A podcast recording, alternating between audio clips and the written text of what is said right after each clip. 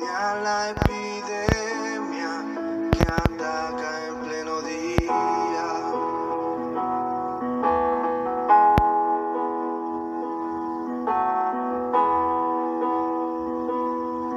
Caerán a tu lado mil y a tu diestra diez mil, mas a ti no se acercarán.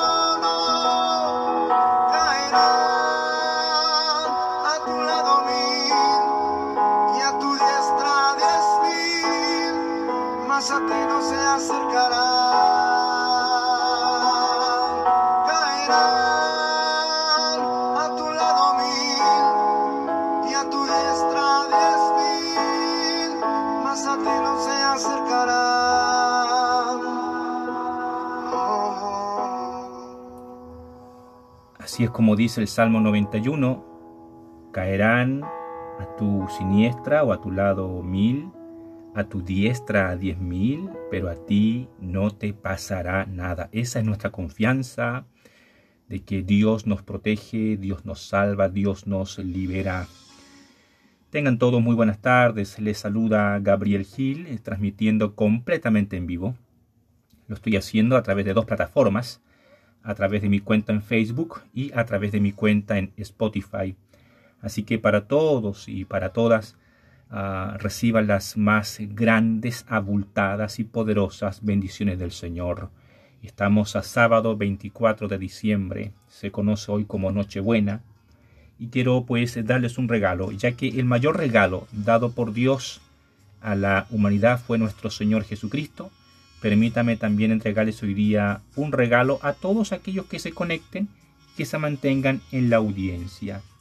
Quisiera compartirles el último capítulo de mi reciente libro titulado Cómo prosperar en mis finanzas. Ah, hace algunas semanas comencé un curso en el que varias personas se inscribieron y estuvimos juntos investigando, aprendiendo y recibiendo instrucción bíblica de cómo prosperar en nuestras finanzas. Hoy quiero compartirles el último capítulo de ese libro. Ya en los primeros días de enero va a estar listo, completo para ser publicado y lanzado. Va a ser un libro gratuito, completamente gratuito, de distribución gratuita. Estoy sembrando duro en este año 2022 para que la cosecha también me venga dura abultada y bendecida en el 2023. Es imposible que recibamos sin antes haber sembrado, ¿no? La Biblia es súper clara. El sembrador, para gozar de los frutos, debe sembrar primero. Así que hoy quiero hablarte, el tema que hoy quiero hablarte y quiero regalarte es este. La bendición de Jehová enriquece. La bendición de Jehová enriquece. Desde ya pido mil disculpas por el audio. Hay bastante bulla en este momento. Ustedes comprenderán sábado 24 de diciembre. Bueno, no hay bulla, no hay ruido en mi casa, pero sí afuera hay bastante ruido con la vecindad, los vecinos, carros entran y salen. Estoy tratando de aislar lo mejor posible en esta cabina improvisada. Tengo una cabina improvisada acá, intentando hacer lo mejor posible para transmitir esta palabra hoy día. Los que están conectados en Facebook, por favor vayan diciéndome si el audio se escucha bien y si no hay mucho ruido externo que les interrumpa esta grabación. Ok, aquí me dice el pastor Osvaldo, no se escucha nada. Wow, si pueden confirmarme por ahí otras personas, a veces ocurre que la señal no está muy buena en ciertos lugares o a veces simplemente Facebook me ha eh, bloqueado el sonido y no estoy transmitiendo sin saberlo. Si me ayudan, les agradecería para saber si estoy o no en el aire. La bendición de Jehová enriquece. Ese es el tema que hoy quiero compartirles. Ok, muchas gracias Tomás Enrique. Tomás Enrique me dice, sí, se escucha y muy bien, mientras que el pastor Osvaldo dice, no, no se escucha. Bueno, es lo que les decía, ¿no?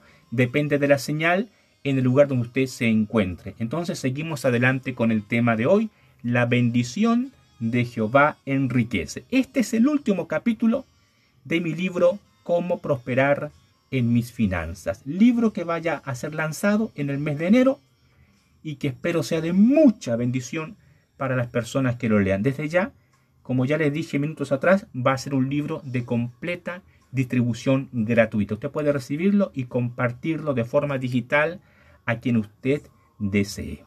Vamos entonces, sin más preámbulos, la bendición de Jehová enriquece.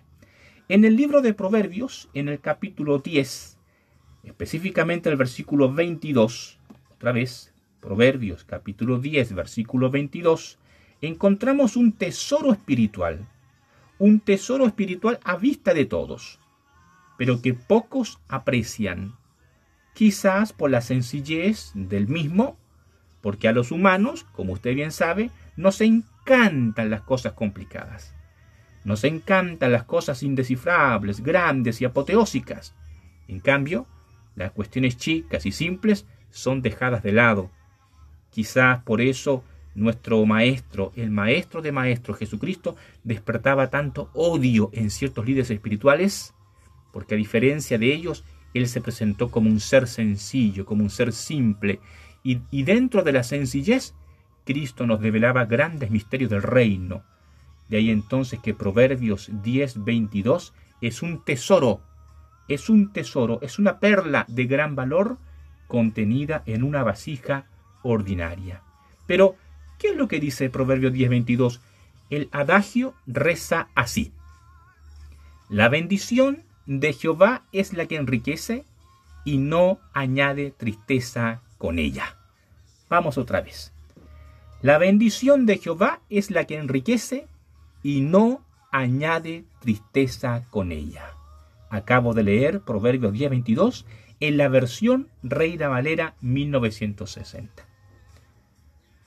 Otras versiones bíblicas que usan un español más moderno traducen el versículo de la siguiente manera.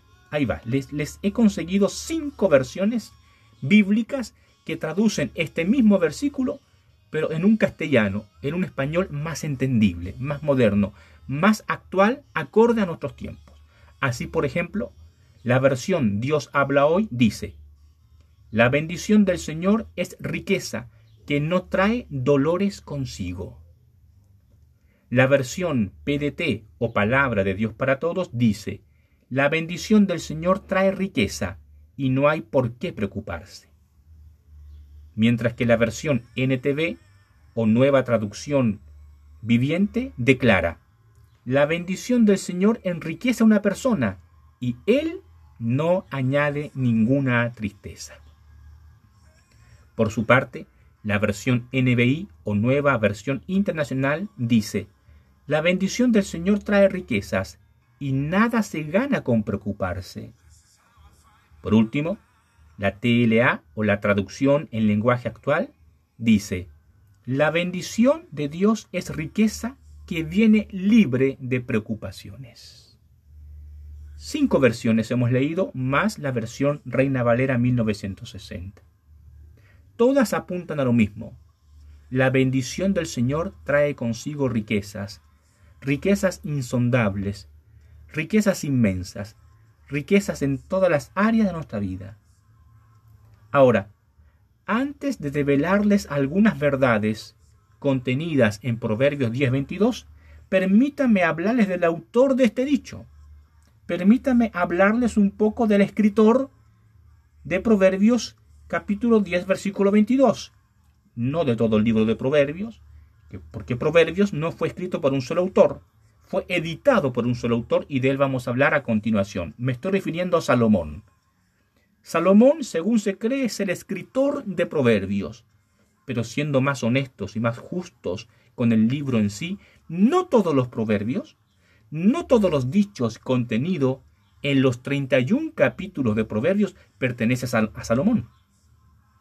Varios de esos dichos, varios de esos refranes sí son de Salomón, pero otros ya pertenecían a otros sabios anónimos, a la sabiduría popular y a dichos de otras culturas otros países. Lo que hace Salomón entonces, como buen editor, compiló, agrupó estos proverbios y los puso en una especie de libro que nos llega hasta el día de hoy con el título de Proverbios de Salomón.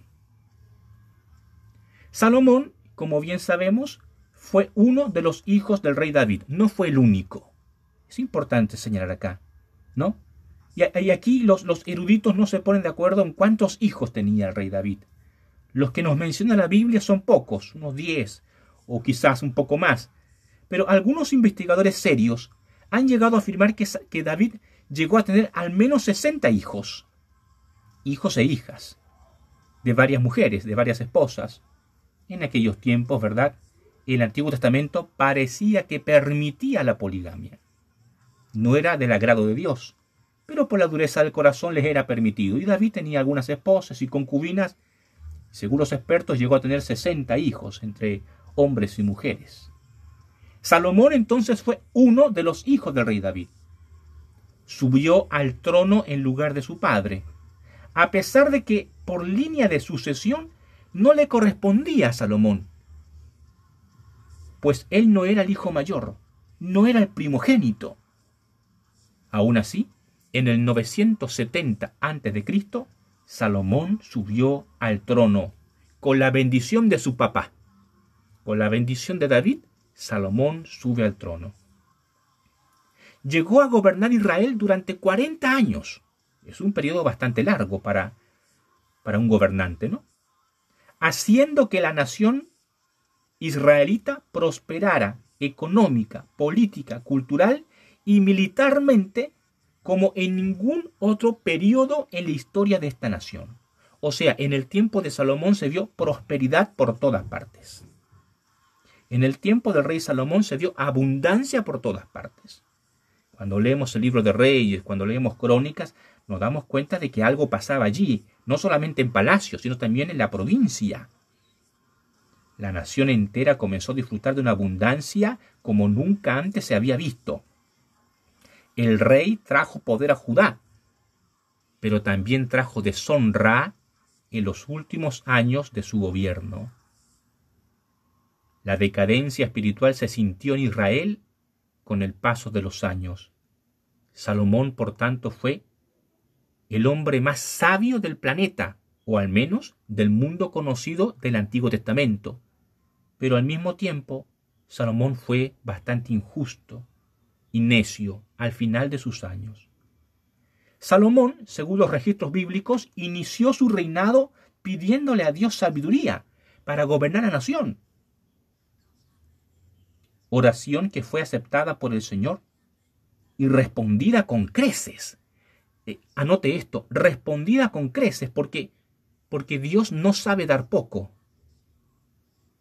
Dios no sabe dar poco cuando Dios recibe la oración de Salomón en la que le pide sabiduría para gobernar la nación, Dios le responde pero con incremento, convirtiendo a este joven veinteañero, porque no, pasaba de los veinte, convirtiendo a este joven veinteañero en un hombre muy sabio. En Segunda de Crónicas capítulo 1, en Primera de Reyes capítulo 3 y en Primera de Reyes capítulo 10, podemos encontrar los registros bíblicos de cómo Salomón adquiere sabiduría y comienza a gobernar la nación. Salomón, según algunos trabajos de investigación, dicen que fue hábil en muchas ciencias, en oficios y en profesiones, destacándose particularmente en la arquitectura, en la agricultura, en destrezas militares, en música y en literatura. Fue así que el rey Salomón compuso al menos tres libros. Y decimos al menos porque quizás hay más. Pero los que se han conservado y los que nos han llegado hasta la actualidad son al menos tres. El primero de ellos, Cantar de los Cantares. Según estos investigadores, este libro fue escrito a una edad temprana del rey, cuando era joven todavía. No, no sobrepasaba los 30 años. Proverbios, en cambio, que es el segundo libro de Salomón, fue escrito cuando el rey cursaba una edad madura. Y por último, Eclesiastés, aunque en Eclesiastés Salomón se da un apodo, ¿no? Él, se da un seudónimo. En vez de presentarse como el rey Salomón, se presenta como el predicador, Coelet, o el maestro, el que enseña. Eclesiastés, según estos investigadores, fue el último libro escrito por Salomón consta de 12 capítulos y lo escribió cuando el rey era ya un anciano, un hombre bastante maduro de edad, un adulto mayor y posiblemente a pocos meses o años de dejar este mundo. Eso en cuanto al rey Salomón. Y fue él quien escribió esta serie de, adagios o refranes en el capítulo 10 del libro de Proverbios. Con respecto al capítulo 10 del libro de Proverbios, el comentarista bíblico David Gusick nos dice lo siguiente, lo voy a citar, abro comillas y cito acá al comentarista. Él dice, Proverbios 10 comienza una nueva sección del libro. En cierto sentido, los primeros nueve capítulos han sido una introducción. Y en cierto sentido también, la colección de los proverbios de Salomón comienza aquí, Proverbios 10 en adelante, como una serie de refranes de sabiduría de un solo versículo, de dos frases. Y esta disposición continúa hasta Proverbios capítulo 22, verso 16. Dicho esto, quisiera entregarles dos verdades contenidas en Proverbios 10:22. Otra vez. Quiero entregarles dos verdades contenidas en Proverbios 10:22. Yo no sé si se mantienen todavía en línea los que me están escuchando en Facebook. Y pregunto esto porque yo intencionalmente bloqueo en mi pantalla del teléfono cuántas personas me están viendo y, en, ocasiones también bloqueo si hay gente que me está escribiendo para no, no distraerme ni tampoco dejarme llevar por los números, porque la numerolatría, amigos, la numerolatría, esta adoración hacia la cantidad, hacia los números, hacia las masas, es algo que ha afectado terriblemente el cuerpo de Cristo. Así que, si todavía siguen allí, déjenme saber para poder avanzar en esta, en esta clase, que es, sería como la última clase, la última sesión del curso que di cómo prosperar en mis finanzas, ¿no? Les di seis sesiones, esta sería como la número siete para todos aquellos que están presentes hoy día. Entonces voy a darte dos verdades de Proverbios 10, 22. Leamos otra vez Proverbios 10, 22. Para aquellos que recién se están enchufando o recién se están conectando, estamos viendo el tema La bendición de Jehová enriquece. Proverbios 10, 22 dice, la bendición de Jehová es la que enriquece y no añade tristeza con ella. Dos verdades de este versículo. Número uno. Primera verdad. Anótela allí, recíbala, ánclela en su corazón. Número uno. La primera parte de Proverbios 10:22 dice, la bendición de Jehová es la que enriquece. Esa es la primera parte del versículo 22. Salomón al escribir este adagio, se está recordando a sí mismo, es como un mensaje para él mismo. Salomón se recuerda a sí mismo, pues se había convertido en un hombre muy rico, y le recuerda a todos sus lectores un principio que ya Moisés había enseñado siglos atrás. ¿Cuál principio? Este. La riqueza viene de Dios y no del hombre. Por tanto, en el capítulo 10, verso 22, la primera parte del versículo, la parte que dice la bendición de Jehová es la que enriquece, es un recordatorio de Salomón. Salomón escribe este versículo para recordarse a sí mismo y a todos los que lean a la posteridad que la riqueza, el poder económico, la acumulación financiera, la capacidad del capital viene de Dios y no del hombre. Este principio no es nuevo de Salomón. Ya Moisés lo había enseñado siglos atrás. De hecho, en Deuteronomio capítulo 8, verso 1 al 18, leemos lo siguiente. Repito la cita bíblica. Deuteronomio 8, versos 1 al 18, dice así. Cuídate de no olvidarte de Jehová tu Dios para cumplir sus mandamientos, sus decretos y sus estatutos que yo te ordeno hoy. No suceda que comas y te sacies, y edifiques buenas casas en que habites, y tus vacas y tus ovejas se aumenten, y la plata y el oro se te multipliquen, y todo lo que tuvieres se aumente, y se enorgullezca tu corazón y te olvides de Jehová tu Dios, que te sacó de tierra de Egipto, de casa de servidumbre, que te hizo caminar por un desierto grande y espantoso, lleno de serpientes ardientes y de escorpiones y de sed, donde no había agua. Y él te sacó agua de la roca, del pedernal, que te sustentó con maná en el desierto, comida que tus padres no habían conocido, afligiéndote y probándote, para a la postre hacerte bien, y digas en tu corazón, mi poder y la fuerza de mi mano me han traído esta riqueza. Si no, acuérdate de Jehová tu Dios, porque Él te da el poder para hacer las riquezas, a fin de confirmar su pacto que juró a tus padres, como en este día. Qué poderoso pasaje acabamos de leer. Aquí Dios, hablando por medio del patriarca Moisés, le dice a los israelitas que nunca se les olvide que yo los saqué de casa de esclavitud y que por mi poder y por mi fuerza hoy son prósperos. Por tanto, cuando el rey Salomón escribe aquí Proverbios 10:22, es muy probable, es muy probable que él se haya acordado de este pasaje bíblico del Deuteronomio. El rey Salomón entonces nos trae a memoria nuestro pasado de pobreza, carencias, dificultades y poquedades. No para desmoralizarnos, no para avergonzarnos, sino para que desde allí, desde los recuerdos de nuestro pasado, glorifiquemos a Dios y le agradezcamos, pues ha sido Él, Dios, y no nuestras habilidades, no nuestras capacidades, no nuestras ideas, sociedades y fuerzas, ha sido Dios quien nos ha enriquecido en todo. A veces no disfrutamos la abundancia porque olvidamos la carencia. Y solo las personas que han experimentado total carencia son las que disfrutarán más la abundancia. Por eso, tanto en Deuteronomio capítulo 8 como en Proverbios capítulo 10 verso 22, es un recordatorio para que nunca olvidemos de dónde nos sacó el Señor. Quizás a algunos de mis oyentes Dios les sacó de las cantinas, o de los burdeles, o de los malos hábitos, los vicios, la droga, el robo, la estafa, la decepción, la infidelidad. Quizás Dios te sacó de la pobreza económica.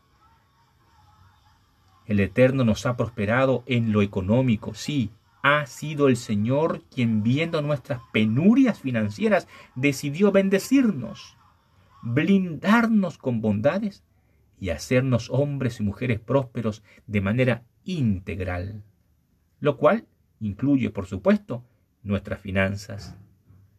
Así, por tanto, si estamos disfrutando de un buen pasar económico, si usted en este momento está disfrutando de las vacas gordas, usted me imagino que entiende este lenguaje bíblico, si usted está disfrutando de las vacas gordas, de un buen pasar económico, quiera Dios que así sea, jamás olvide de dónde te sacó el Señor. Jamás olvides la pobreza que tenías en la infancia, las carencias que tenías allá en el campo, allá en la ciudad. En cambio, ahora que estás eh, pasando por vacas gordas, ahora que estás pasando por tiempos de abundancia, de prosperidad, alábale, agradecele, y siempre cuenta tu testimonio, siempre di en voz alta que la riqueza de la que estás disfrutando hoy se debe al Creador, pues Él nos dio las fuerzas, ideas, capacidades, conexiones y sociedades para que prosperemos. Sí, amén. La fuente original de nuestra prosperidad siempre es Dios. Nunca el hombre, nunca nosotros, siempre es el Señor. Esa es la primera verdad de la que quería hablarte de Proverbios 10:22, pero tengo una segunda verdad. Y la segunda verdad se encuentra en la segunda parte del versículo. La segunda parte del versículo del 10:22 dice, y no añade tristeza. Y no añade tristeza. Vamos a explicarlo de la siguiente manera. Recibir riquezas de Dios es ser bendecido. Pero tener riquezas sin la pena, sin el estrés, sin la angustia, sin el miedo, sin la carga que a menudo las acompaña, es una bendición aún mayor, pues hay muchas personas ricas que son miserables y tienen un gran dolor juntos, junto a sus riquezas. Permíteme darte algunos ejemplos bíblicos para que entendamos este punto. Primer ejemplo, la codiciosa elección de Lot, el sobrino de Abraham, repito, la codiciosa elección de Lot, quedarse con la mejor tierra, estuvo llena de amargura y consecuencias funestas para él y su familia. Esta elección, quedarse con la mejor tierra, los mejores llanos, los mejores pastos, se convirtió en un hombre rico, por cierto que sí, Lot se enriqueció, pero ¿a qué precio? Usted conoce la historia de Lot. ¿A qué precio? En Génesis capítulo 13, verso 10 al 11, Génesis capítulo 14, verso 12, Génesis capítulo 19 y 15, e incluso en segunda de Pedro 2, 8, registramos lo que hoy les estoy hablando. Cuando Abraham le dijo a Lot, elige la porción que tú quieras de la comarca, Lot, en su ambición, en su elección, eligió las mejores tierras, pero se enriqueció sin la cobertura de Dios. Y al enriquecerse sin la cobertura de Dios, le vino maldad en vez de bondad. Le vino pena en vez de alegría. Eso ocurre cuando nos enriquecemos sin la aprobación del Señor. Otro ejemplo. Acab, el rey Acab, llevaba una corona de oro sobre su cabeza por cuanto era rey de todo Israel, pero yacía en su cama enfermo, descontento con la vida y sintiéndose miserable. Usted puede leer esto en Primera de Reyes, capítulo 21, verso 4, cuando el rey Acab, ¿verdad? No le quisieron vender la viña.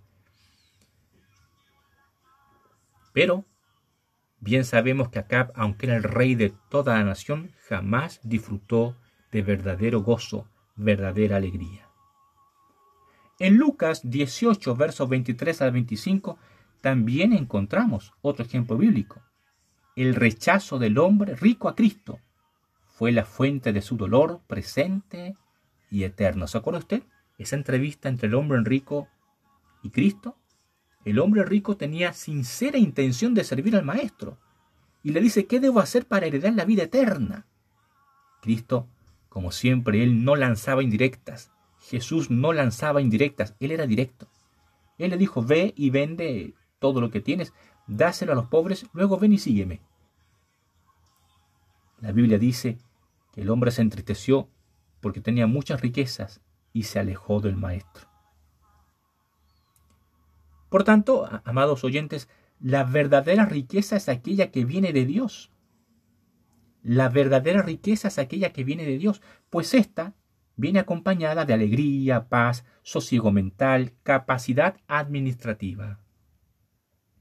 La bendición del Señor jamás produce tristeza, o sea, tormento, carga, porque de Él, del Señor, solo emana bondad, luz y alegría. En cambio, cuando el humano se enriquece por sus propios medios, ojo aquí, cuando el humano se enriquece por sus propios medios, despreciando la ayuda de Dios. Le vienen, junto con el dinero, muchos juicios celestiales.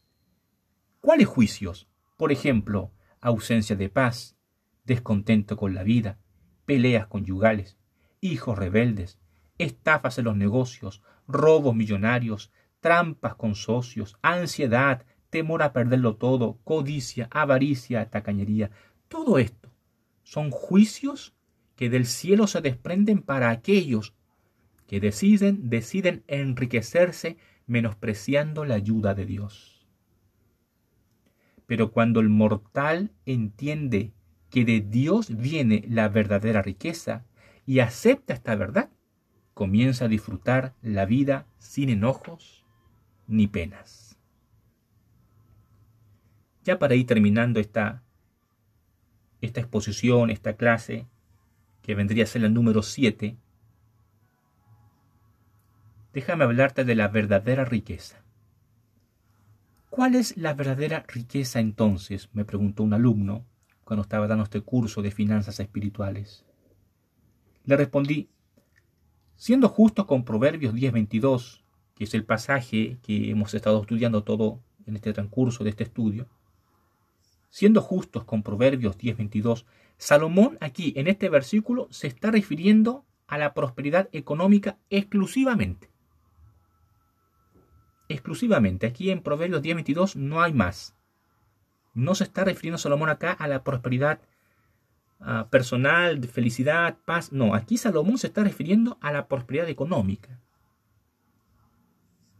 Pero bien sabemos que el dinero no lo es todo en la vida. Esta afirmación que acabo de soltar, que el dinero no es todo en la vida, no va en contra de la enseñanza salomónica. Al contrario, creo yo, la complementa y se los voy a demostrar. Jamás reduzcamos la bendición del Señor a la esfera financiera solamente. La riqueza que nos entrega o que nos otorga Jehová es completa y mucho más que lo metálico. Abarca el ser felices en lo personal, en lo familiar, en lo laboral, en lo profesional, en lo físico, en lo mental, en lo espiritual y por supuesto también en lo económico.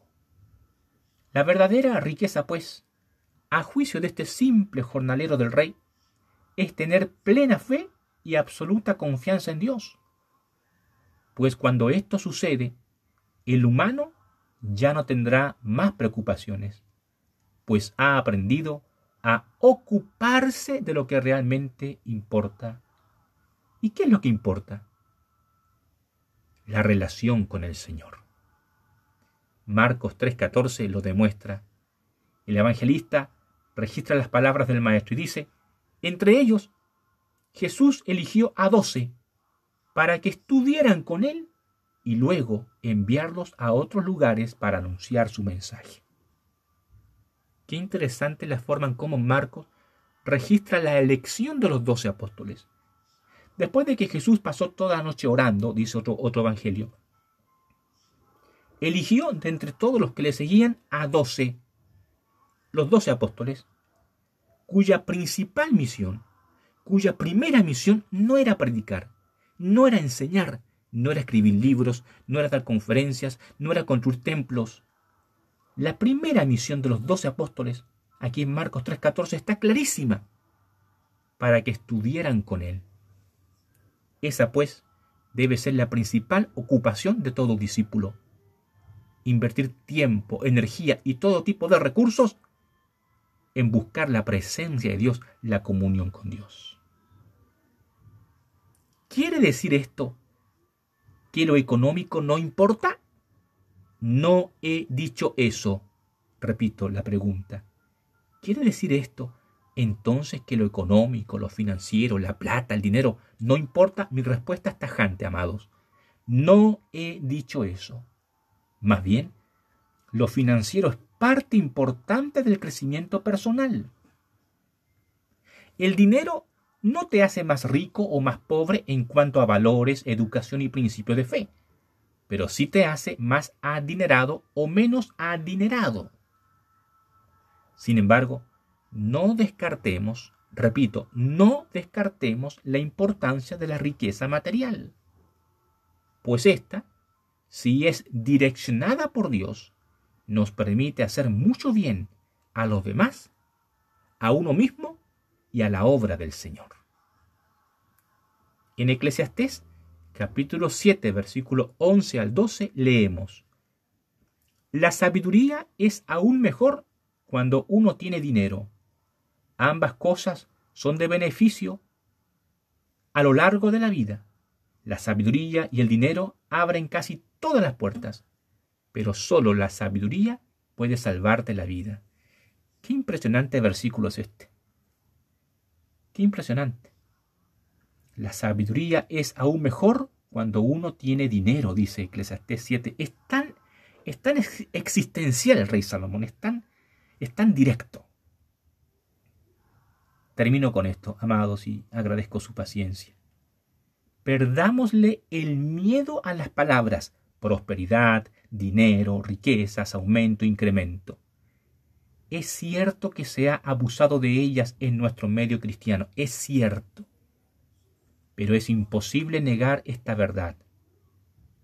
El Dios al que servimos le gusta bendecir a sus siervos. El Señor prospera a quienes le obedecen y aman. Sería imposible que esto no ocurriera, ya que Él es fuente de toda bendición. Y todo aquel que se acerca a su presencia por los motivos correctos, se ve afectado por la bondad que emana de Él. Bondad que no solo es paz, no solo es liberación y salvación espiritual, la bondad que emana de Él también es riqueza financiera, para unos más y para otros menos, según la voluntad del Eterno. Voy a cerrar esta grabación con el siguiente versículo. Dice así, Jehová mata y él da la vida. Él hace descender al Seol y hace subir. Jehová empobrece y él enriquece, abate y enaltece. Él levanta del polvo al pobre y del muladar exalta al menesteroso, para hacerle sentarse con príncipes y heredar un sitio de honor. Porque de Jehová son las columnas de la tierra, y él afirmó sobre ellas el mundo. Él guarda los pies de sus santos, mas los impíos perecen en tinieblas, porque nadie será fuerte por su propia fuerza. Primer libro de Samuel, capítulo 2, versículos 6 al 9. El Señor les bendiga, el Señor les guarde, el Señor les haga prósperos en todos los sentidos, en todas las áreas de su vida. Sea el Señor bendiciéndoles en el siguiente año, que sus cultivos, sus campos, sus proyectos, sus negocios, sus finanzas, sus billeteras, sus emprendimientos, sus empresas prosperen, sí Señor. Sean prósperos, sean prósperas. Que su economía resalte y dé gloria al Señor. Que vuestra economía sirva para bendecir la obra del Señor. Que vuestra economía, vuestras finanzas bendigan a las demás personas, pero que también vuestra economía les bendigan a ustedes mismos.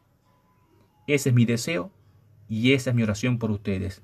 Muchas gracias por haber estado conmigo. Bendiciones.